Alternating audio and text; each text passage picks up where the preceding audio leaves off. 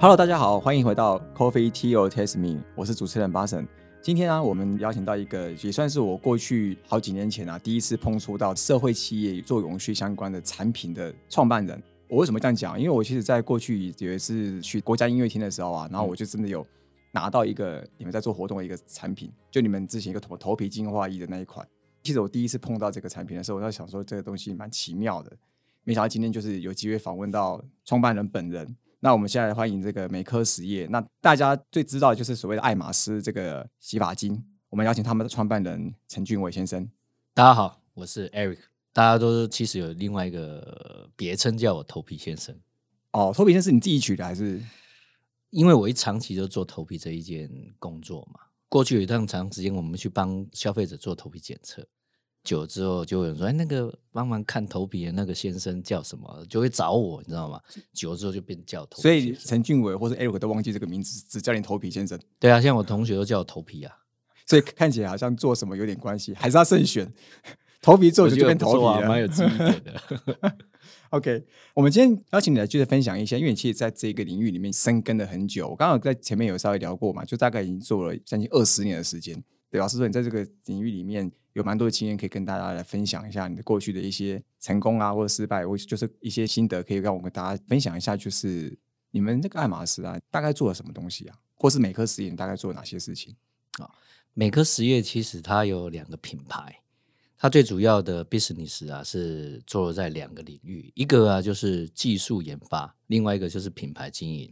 那品牌经营它就是有两个，一个就是刚你提到 Aromas 爱马仕。另外一个是茱莉亚绝雅，这两个都是做跟头皮相关的，只是它的那个消费课程不一样。一个是走 retail 市场，就是 aromas 是开价市场；另外一个是走专业市场，就是你可以去了解那种沙龙用的是一些商品，算是 B to B，哎，也可以算 B to B，但是我们有自己的直营专柜，还有自己的直营店。哦，专门在做一个品牌啊，还有贩售给一般的消费者，所以这两个品牌。但如果以我们公司来讲的话，简单的说，就是我专门做洗发精，而且做头皮这一件事情。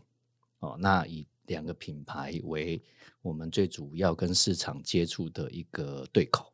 啊，了解。嗯，OK，那毕竟你刚刚做东西，这些东西都是头皮照顾。那我看你们长时间也是在推动这个所谓的。ESG 永续对环境友友善的这样的一个进行的方式哦，以你个人来讲，因为刚刚不是都讲公司嘛，以你个人来说，你自己怎么样来做这个永续啊 ESG 这个议题啊？你问的这个问题啊，我们要先谈一个东西。很多人问我说，为什么我会做这个东西？是还有我们公司为什么是 B 型企业？这个要回到早期，应该二十年前我创立公司的时候，我的想法。呃，我曾经想过，就是一个企业啊，它存在的。意义到底是什么？我那时候创业的时候，我问自己，因为我要创业成立一家公司嘛，到底可是你绝对不会说我做两年算了不要了，你也希望它能够继续一直做下去，是一个成功的。对，可什么样子是有机会成功的？所以我问了自己一个问题，就是企业存在的意义到底是什么？后来我终于理解到，说企业存在呀，哈，它一定要对这个社会产生价值，它才有存在的意义。是，OK。我就是因为抱持着这样子的想法，所以它就是跟 B 型企业的一个利他很有关系，就是你要用利他的角度来看待你现在要做的事情。嗯，好，所以一开始创业的时候就以这样子的角度去做我要做的事情。那刚好我的技术核心比较偏重在头皮的技术上面。所以头皮这个部分的话，它最重要的其实就是去解决人们在头皮上面产生的困扰。那也符合了我刚刚提到，就是我们希望能够以利他为出发的这样子一个企业精神的经营，就这样开始的。哦，所以当初你算是一个很简单的一个想法，就是利他啊，也没想太多，就弄了一间到现在搞了二十年的公司。对，我觉得大家一开始创业的时候，一开始想法都不会想的太有理想化。我觉得对。自己有想象一个未来，但是中间过程都还没想到有多辛苦，反正就不管了，然后做下去才知道。哦，对啊，这个过程中真的是非常的颠簸。对，半夜的时候你就怀疑自己到底在干什么。对，就跟以前当兵的时候，第一天躺到星星躺在床上的时候，就会看着文章在想说，到底我来干嘛？我是谁？看着文章，对对对对。那像那个刚刚提到 B 型企业嘛，那个时候你其实你们申请 B 型企业应该算蛮早的。当下你们是什么样的契机？为什么要做这件事情？好，其实应该说，我们是在两年前申请获得 B 型企业的认证。嗯，那在申请 B 型企业之前，我们花了两年的时间。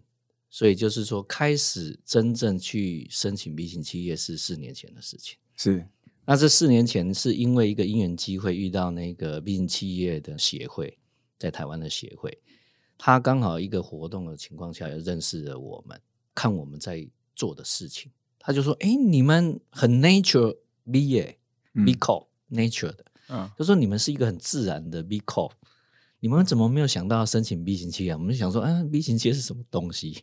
那时候不知道，那就是因为这样子啊，我们开始认识说，哦，有 B 型企业认证这种东西，那我们就积极的想去了解 B 型企业是什么。那我们就开始觉得，哎，这个东西不错，我们想要去申请成为 B 型企业的成员一份子。是，那就被辅导去做这样的一件事情。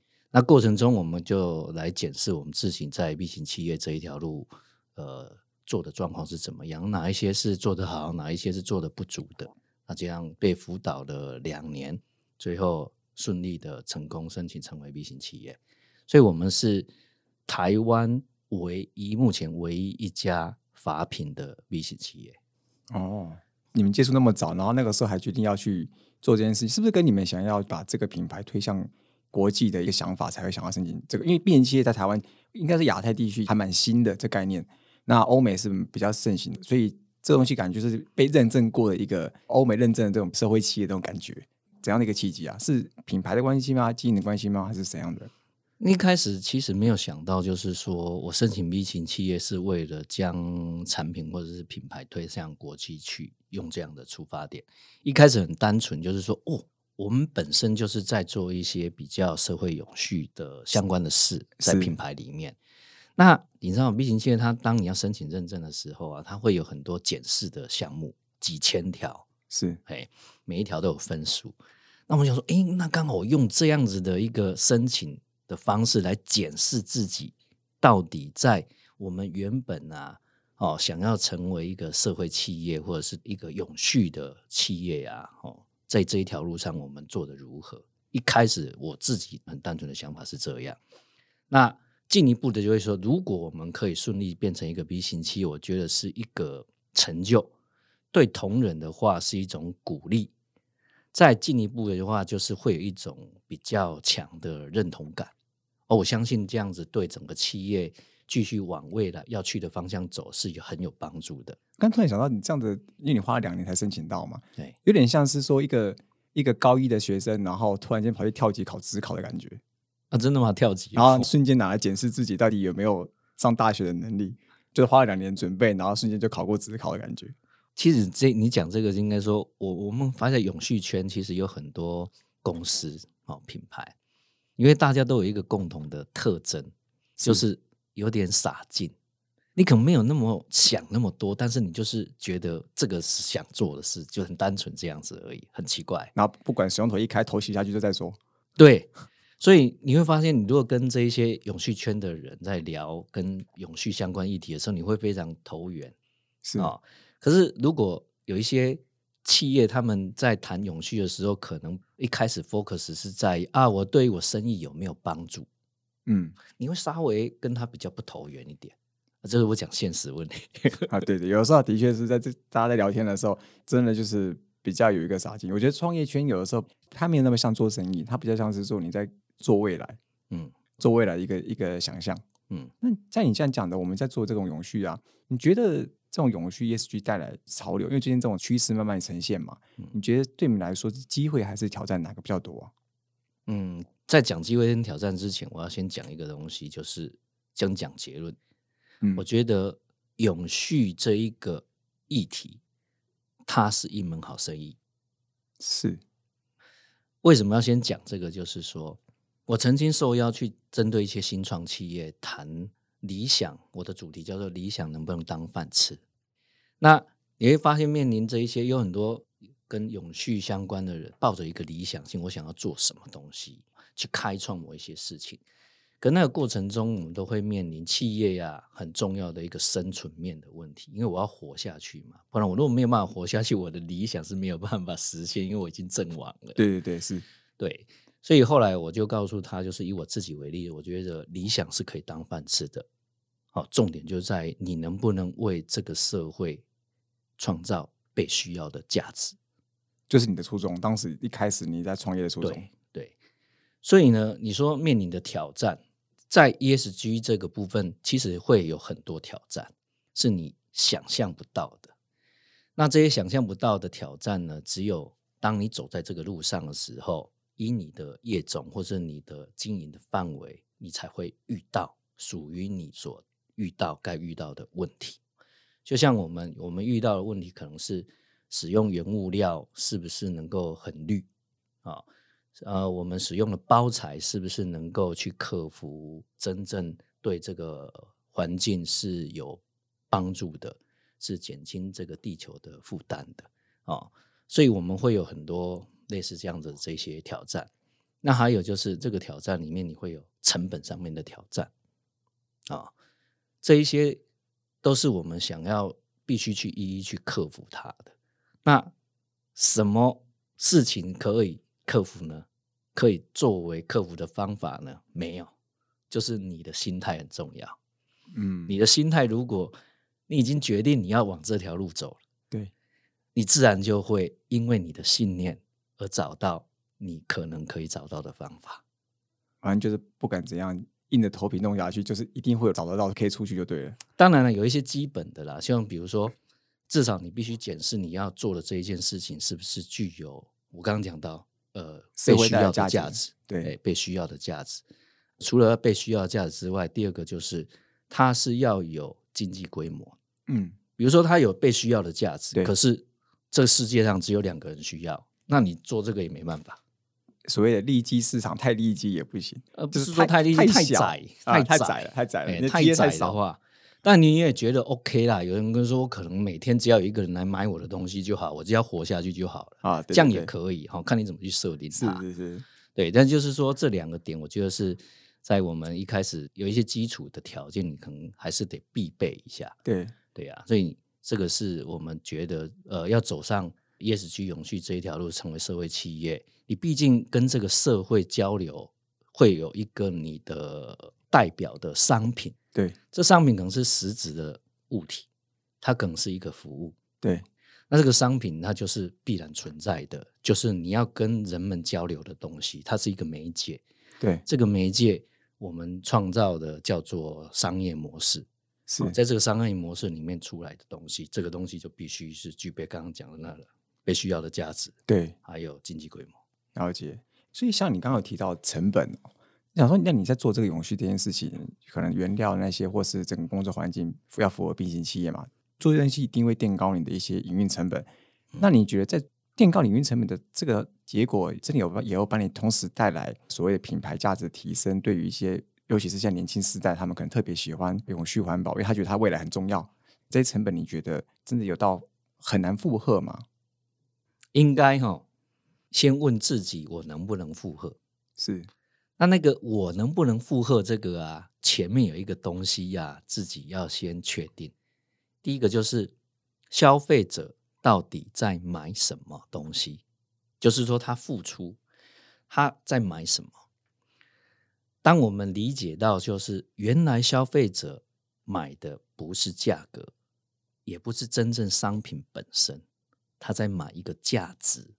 我举一个例子，同样。你可以啊，买一双鞋子，在夜市里面花五百块买到，也能穿，甚至也可以稍微贵一点，六百五十块或七百块好一点，还不错穿。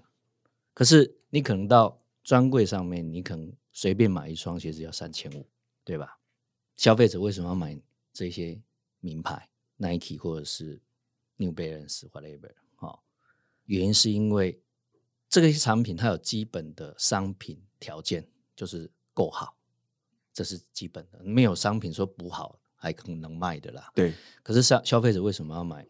原因是因为他对这个产品、这个品牌是有认同感的。呃，买信念的感觉。对，其实哈，商业上面重点并不是消费者买第一次，而是他能不能买第二次，这才是核心。可是消费者要买第二次，他买什么？他在买那个东西的价值。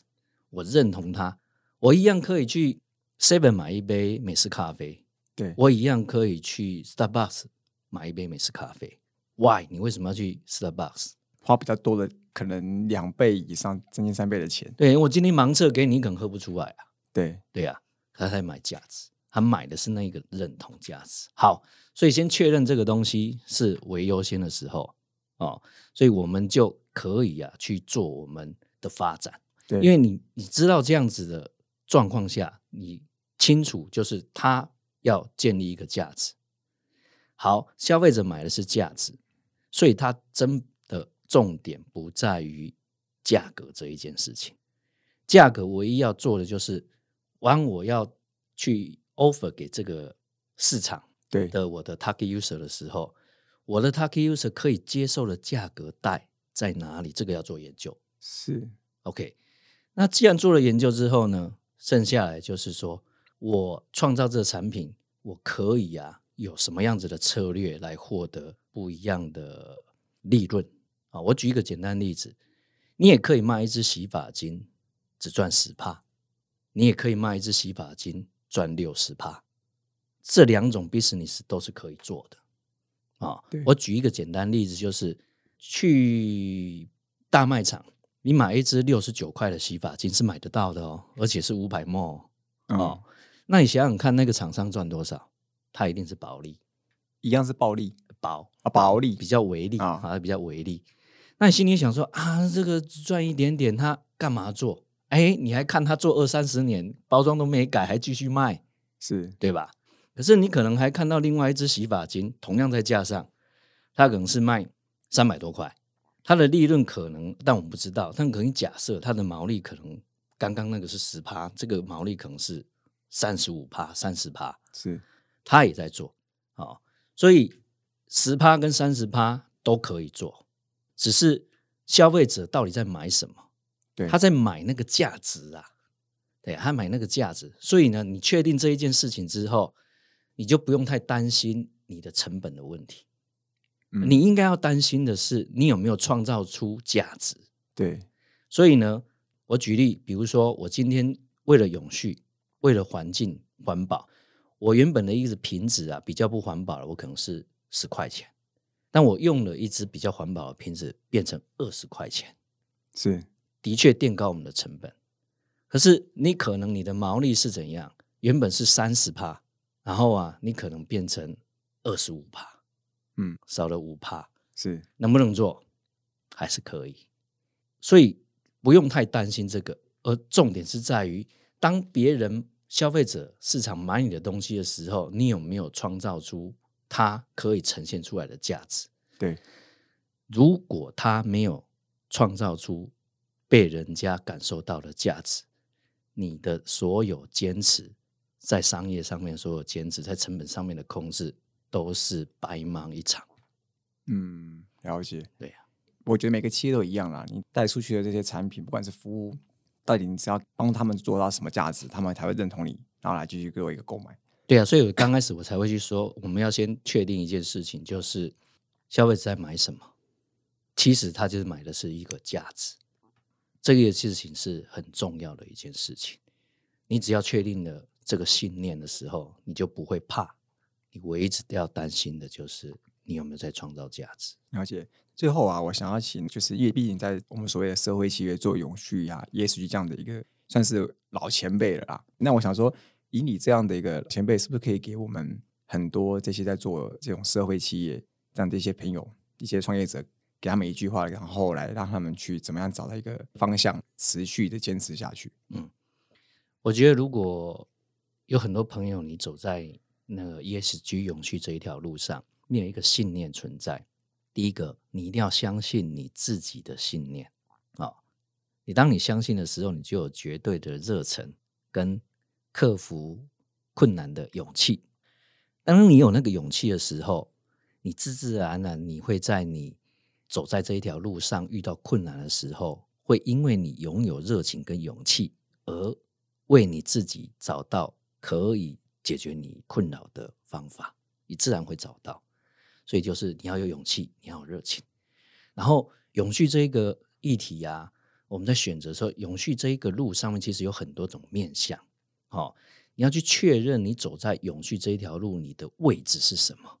然后心不要太大。我举一个例子，就是说，像我们谈循环经济，循环经济你是从生产的原物料出来，一直到呃制造，然后可能运输，然后使用，然后回收，哦，它有不同的环节。那你在永续这一条路上，你的位置是什么？比如说，你是在呃回收这一个部分，还是你是在制造这一个部分？啊，我们就要确认我们自己的位置是在哪里。那你不要心很大，就是你每一个地方都想要去 touch 它啊！我我回收那一段你也想做，然后制造那一段也想做，原物料那一个段我也想 touch。好，你只要确认你自己在这个永续这一条路上，ESG 这一条路上你所扮演的角色是什么，专注好做好那个角色，专注好做好你的角色，你反而会比较心无旁骛，而且你可以把你的事情做得更好。然后，当你做得更好的时候，你就会被看见。被看见，你就会创造被需要的价值。然后，因为被看见，因为有价值，就会推动着让我们在自己选择的这个路上更有信心，一直走下去。当然，前面有两个我刚刚提到，就是走在 ESG 这一条路上，毕竟是一个社会企业，好，它是社会跟企业它都连在一起。哦，它是一个有紧密关联性的。那企业不赚钱是可耻的，意思就是你要生存下去。这个用词好像有点硬。哎，对，很硬。我刻意用的很硬，就是因为强调它，你必须理解，我们是社会的一份子，是我跟社会是存在一起的。哦，我的存在跟社会的期待是绑在一起的。那这样子我们就知道，就是哦，我要活下去，但是我要利他。嗯，了解。哇，最后的这句话我觉得很有价值的一句话，然后也讲得非常的精辟，而且也有点硬。好，那我们最后啊，我们非常谢谢美科实业的陈俊伟创办人来跟我们做这集的分享。谢谢，谢谢大家聆听。Coffee Tea or Taste Me，轻松聊永续。我是主持人巴神，我们下次见，拜拜。